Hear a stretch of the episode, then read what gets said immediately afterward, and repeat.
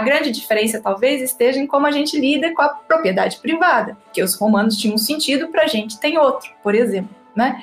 Então, pensar hoje onde estão as inscrições, como que a gente lida com o ato das escritas nas paredes, toda aquela tradição de escrita em forma de protestos que temos hoje, os lambes que a gente tem pelas ruas, quer dizer, isso tudo também nos faz ver que as pessoas elas escrevem muito nas paredes em muitos períodos históricos.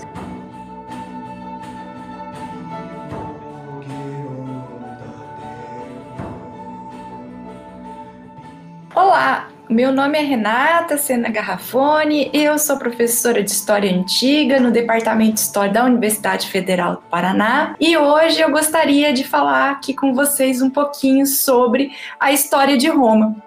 Bom, mas como vocês podem imaginar, a história de Roma ela é um período muito grande. Então, fiz alguns recortes aqui para gente é, poder discutir um pouquinho. Na verdade, o que eu gostaria de focar é um período bastante específico da história de Roma, que é uh, o período do chamado Império Romano, no seu início, principalmente ali o século I. E também é um tema bastante específico. Eu gostaria de trabalhar um pouquinho com vocês o cotidiano das pessoas comuns é, em, em, em, Roma, né, no, durante o período da história romana. Então eu fiz uma abordagem um pouquinho diferente, porque a gente está acostumado mais saber da vida dos membros das elites romanas e principalmente histórias ligadas a questões políticas, de governo, das guerras, muitas vezes história econômica, mas às vezes conhece um pouquinho menos do dia a dia das pessoas, como elas viviam. E é exatamente isso que gostaria de olhar aqui com vocês. Então, um pouco mais desse cotidiano do, das, das pessoas comuns. E para isso,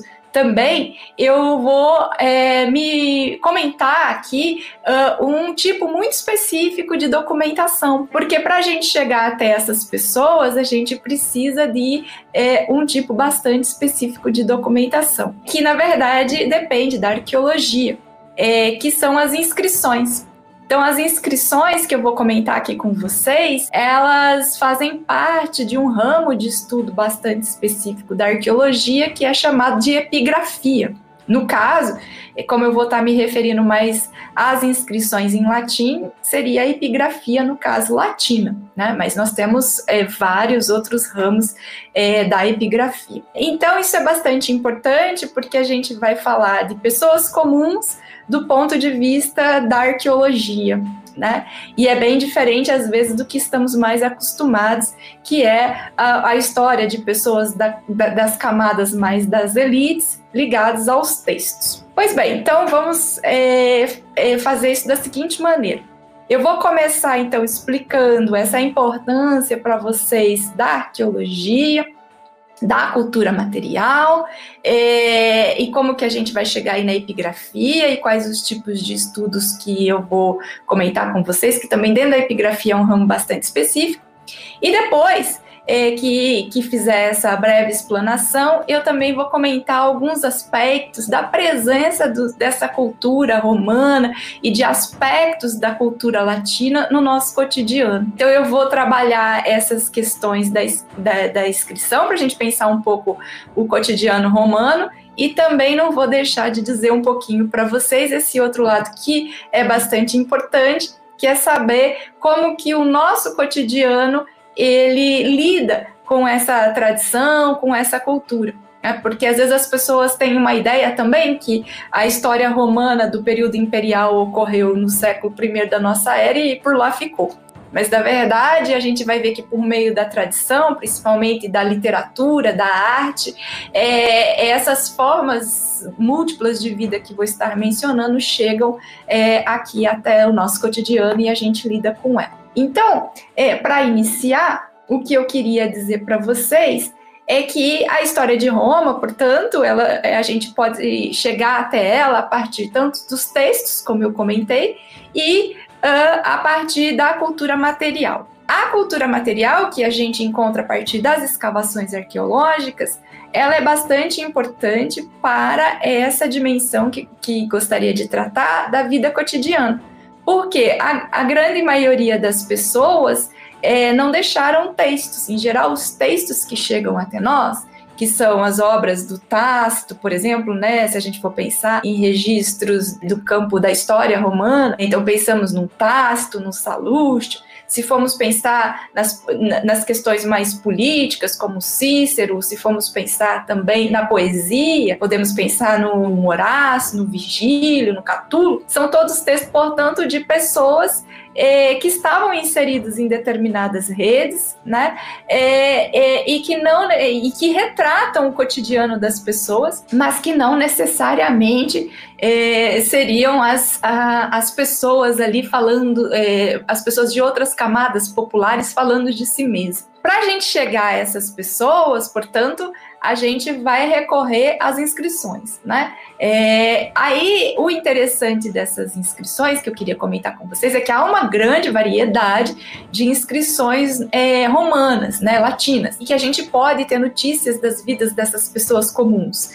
Talvez a mais é, conhecida seja as lápides funerárias, por exemplo. Ali tem várias coisas do falecido, então a gente tem uma possibilidade de chegar às pessoas por um outro olhar que não os dos textos. Mas o que eu queria comentar aqui com vocês hoje é, são as inscrições de parede. Né?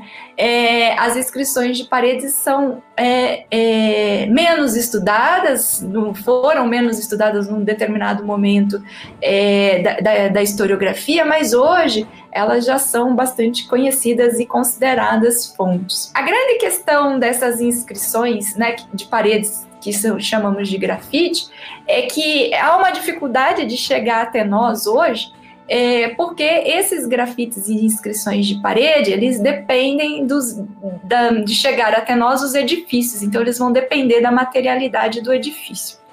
É, nesse caso específico, como alguns edifícios que sobreviveram, ou eles tiveram outros usos, ou é, a, as suas pinturas originais foram se perdendo exatamente por causa da distância temporal, é, aí Pompeia é um lugar muito interessante para gente, né? A cidade de Pompeia, porque Pompeia, quando o vulcão, o Vesúvio explodiu no século I, por um lado destruiu muita coisa, mas por outro lado preservou muita coisa, inclusive as paredes. É, e isso é uma característica muito interessante, porque preservou as paredes e aquilo que estava nas paredes, né?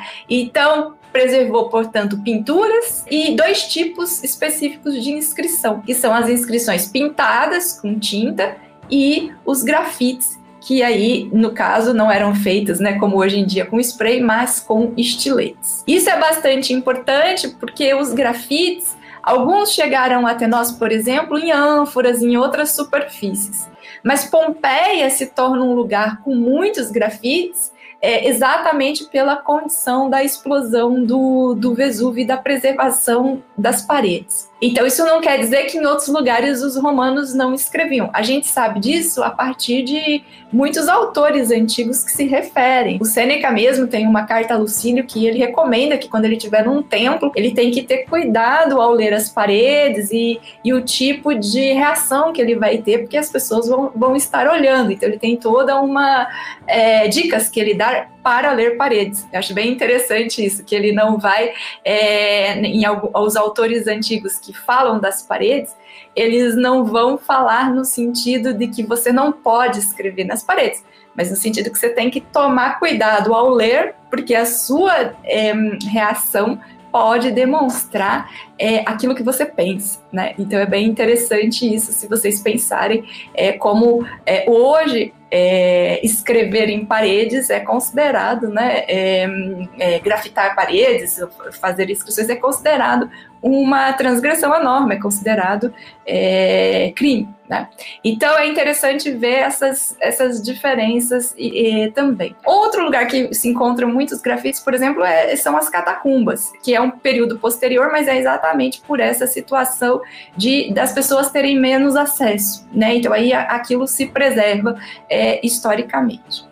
Bom, aí os grafites, o que, que eu gostaria de falar para vocês? Por que, que eles são importantes para a gente conhecer é, as camadas populares romanas, principalmente esses de Pompeia? É, bom, é, há uma grande diversidade, né, uma grande diversidade de, de inscrições de parede. as pessoas escreviam sobre todos os temas, todos os temas que vocês podem aí imaginar. É, piadas, é, declarações amorosas, xingamentos, grafites de sedução, é, treinos poéticos. Há uma, uma, uma infinidade de possibilidades de, de inscrições. A gente tem essas inscrições cadastradas no Corpus de Inscrição Latina, que é publicado desde o século XIX, no caso de Pompeia. E tem mais de 11 mil inscrições só de grafites, né, que são essas feitas com estilete. Então, uma coisa que eu queria ressaltar aqui primeiro é que tem nas paredes dois tipos, né, que a gente pode dizer de, de inscrições.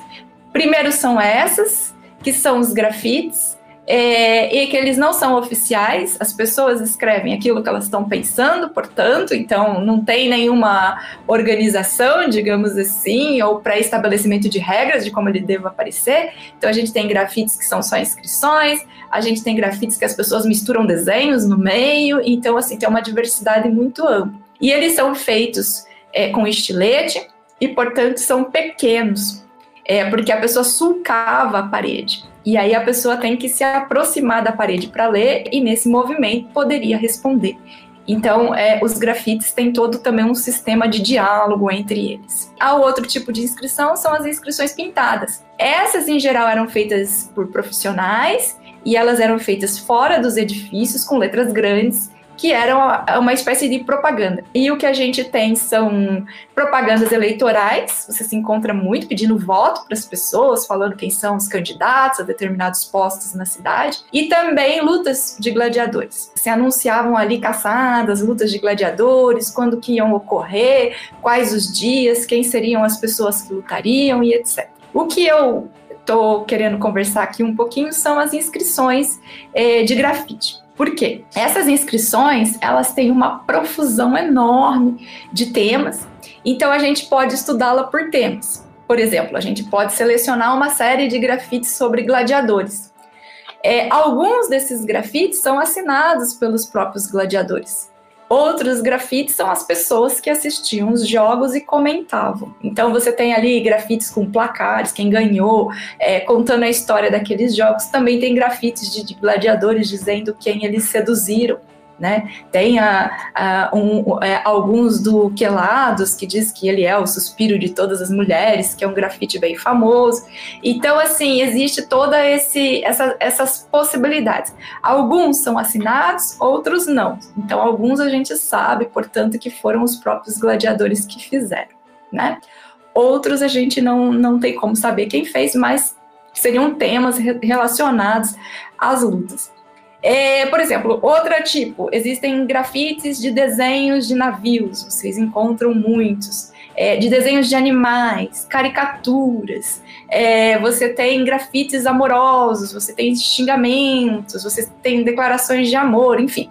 É, há possibilidade de estudá-los por temas. Então, por exemplo, a professora Lourdes Feitosa estudou esses grafites de cunho sexual e, portanto, das paixões, dos desejos e, e uma série de é, relações da, das pessoas com o corpo e com a sua própria sexualidade. Mas também tem o livrinho do professor Pedro Paulo Funari, que é o Cultura Popular na Antiguidade Clássica, que aí ele, além de apresentar toda essa diversidade que eu estou falando para vocês, ele, ele coloca uma certa ênfase em grafites cômicos.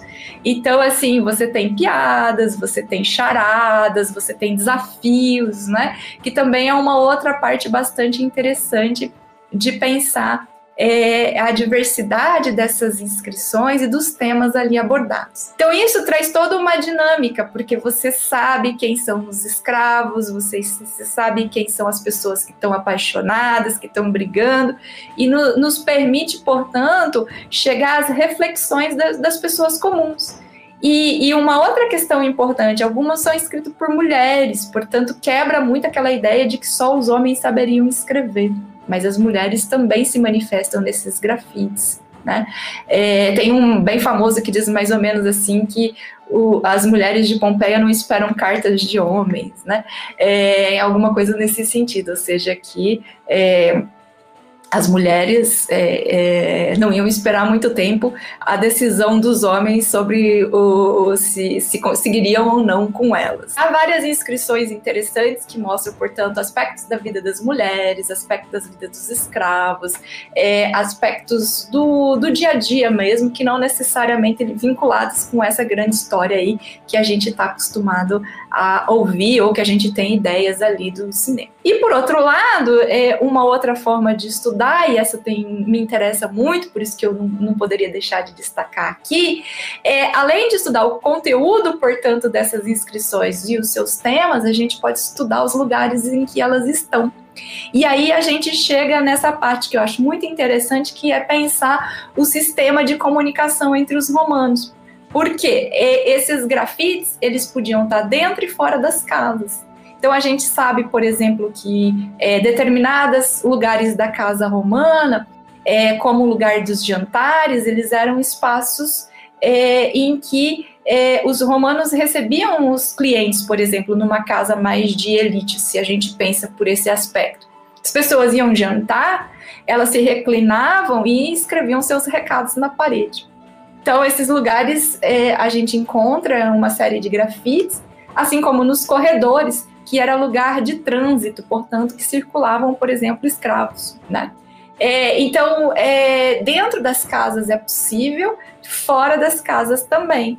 Então a gente começa a perceber que tem toda uma experiência interessante ali também, que é a gente vai percebendo quando começa a circular na cidade. Portanto, a gente tem toda uma relação de quem caminha na cidade e a relação que a pessoa estabelece com o espaço urbano, o que, que elas escrevem, como elas reagem e como elas respondem é, a esses grafites. Portanto, quando a gente pensa em termos espaciais na cidade de Pompeia, a gente pode pensar em, na circulação das pessoas na relação das pessoas com o espaço urbano e o sistema de comunicação que vai se estabelecendo ali. Portanto, a gente consegue chegar é, é, numa abordagem de linguagem também. Então, eu acho que essa outra parte é algo que é, são estudos que começaram a ocorrer agora mais recentemente, eu diria que de uns 15, 20 anos para cá, mas que eles nos fazem pensar muitas coisas, né? Então, eu gostaria de dar um exemplo, que são os estudos do professor Ray Lawrence, das crianças. Criança, a gente sabe muito pouco na antiguidade, né, sobre a, as crianças.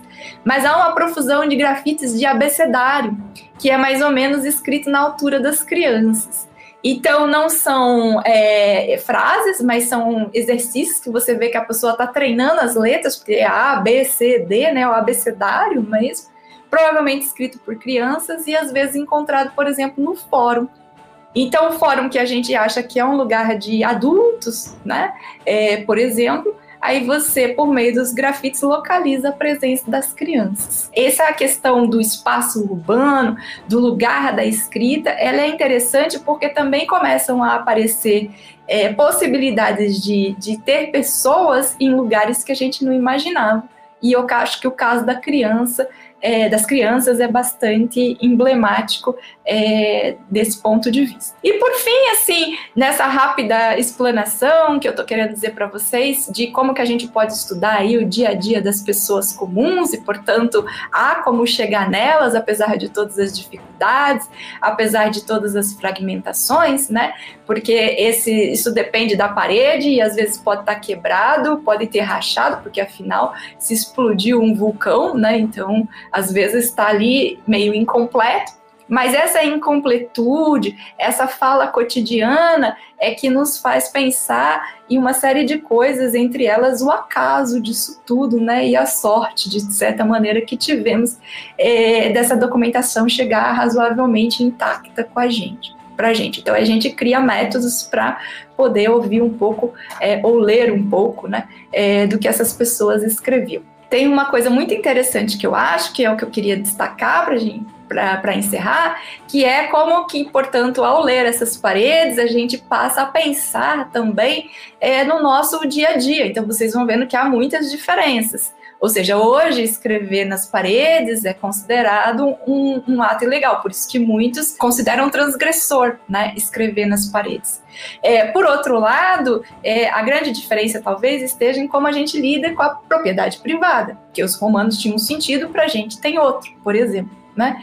Então, pensar hoje onde estão as inscrições, como que a gente lida com o ato das escritas nas paredes, toda aquela tradição de escrita em forma de protestos que temos hoje, a, o que se decorreu disso, que daí sim são as, a, digamos assim, a, a criação né, dos, dos grafites enquanto pinturas também, que tem caráter artístico hoje, os lambes que a gente tem pelas ruas, quer dizer, isso tudo também nos faz ver que as pessoas elas escrevem muito nas paredes em muitos períodos históricos, mas os significados e as informações que a gente pode extrair depende muito né, da, daquele contexto e do período em que elas foram escritas. Né? E aí, é, o que eu gostaria de, por fim, destacar é que o nosso, nós temos um grupo aqui em Curitiba que a gente chama de Antiga Conexões e que a gente tem pensado, né, como fazer esse diálogo dessa cultura romana na arte e no cotidiano hoje em dia. E nós fizemos, né, um videozinho que vocês podem encontrar na nossa página do YouTube também, que eu convido vocês a visitarem, que é sobre o Leminski. E por que, que a gente escolheu o Leminski? Exatamente por causa dessa questão, que o Leminski ele traduziu obras romanas, então o Leminski traduziu o satírico, ou adaptou, né, para alguns, tem todo um debate aí, mas ele também trabalhou os escritos de Ovid, então ele tem um livro chamado Metaformoses, que ele faz uma série de diálogos com Ovídio, por exemplo, traduzindo trechos de Ovídio, e por outro lado também é, ele tem reflexões, né, sobre como que, a, a, digamos, de certa maneira, a literatura antiga impacta na, na, na arte dele, né, o conhecimento do latim, e, curiosamente, é, ele tem, né, em paralelo a isso, uma série de reflexões sobre é, o, o, ato de escrever em paredes. Né? E isso é bem interessante porque é, a, o grafite o, é, e, a, e o picho influenciou na forma como ele é, pensa alguns poemas e nas reflexões que ele faz da linguagem. E hoje o Leminski é muito grafitado nas paredes de Curitiba. Né? Então, pensando toda essa questão de paredes, dessa relação entre arte, entre literatura, entre transgressão, esses estudos de como que esses romanos circulavam lá em Pompeia, a gente acabou fazendo um videozinho para pensar, é, para provocar, na verdade, as pessoas a olharem mais as paredes, porque a gente pode se surpreender muito, né? Então, se você olha a parede lá de Pompeia, você vai encontrar um romano apaixonado, uma mulher que escreve, uma criança que treina um abecedário. Você vai olhar e vai encontrar é, romanos tirando sarro é, das arguras da vida e das dificuldades, criticando um político, fazendo uma sátira a um político local, fazendo uma caricatura, né? Então você ri, você se surpreende, você encontra nessas pessoas algo que você não imaginaria. E uma, um paralelo que a gente pode fazer é isso também. Como é que a gente lida com o nosso espaço urbano?